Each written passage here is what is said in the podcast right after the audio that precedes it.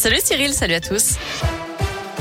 À la une, un enfant renversé par une voiture à Bourg-en-Bresse dans l'Inde. Après les pompiers, le jeune garçon aurait traversé un passage piéton en courant hier matin alors que le feu piéton était rouge.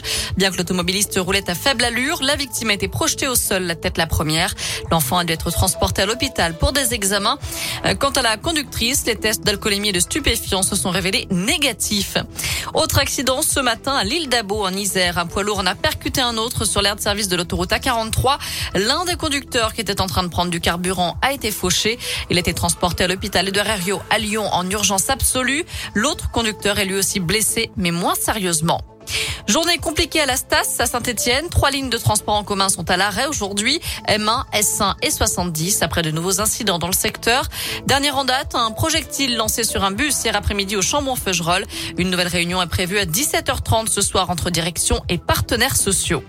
La ville de Montluçon doit-elle se doter d'une police municipale? C'est la question posée par la municipalité à ses habitants. Ils ont jusqu'à la fin du mois de novembre pour répondre au questionnaire publié sur le site internet de la ville. Les participants doivent indiquer les missions prioritaires que devrait exercer la police municipale, les moments de la semaine où son action serait la plus efficace ou encore les quartiers où son action serait prioritaire. Si une police municipale voit le jour à Montluçon, ce ne sera pas avant 2023, le temps de recruter et de former des agents. Il y a un an, jour pour jour, l'explosion de l'usine AZF à Toulouse faisait 31 morts. C'est la plus grande catastrophe industrielle en France depuis la Seconde Guerre mondiale. En hommage aux victimes, les sirènes ont retenti ce matin à 17h37 précisément, heure de l'explosion. Hier soir, un adolescent de 16 ans est mort poignardé au Lila en Seine-Saint-Denis. Il a reçu un coup de couteau en pleine poitrine. Le suspect, un jeune de 17 ans, a été interpellé et placé en garde à vue.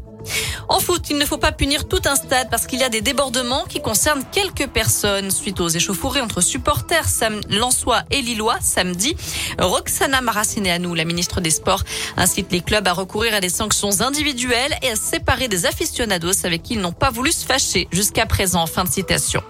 Ce soir, il y aura du foot féminin à suivre. Les Françaises jouent en Slovénie à partir de 21h. Match de qualification au Mondial 2023. Enfin, c'est parti pour l'International Catering Cup. Dix équipes du monde entier s'affrontent jusqu'à jeudi pour le prestigieux titre de champion du monde des traiteurs.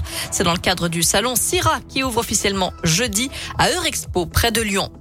Voilà, vous savez tout pour les infos du jour. Côté météo, je vous l'avais promis hier, le soleil arrive petit à petit. Il devrait faire son grand retour cet après-midi entre deux passages nuageux.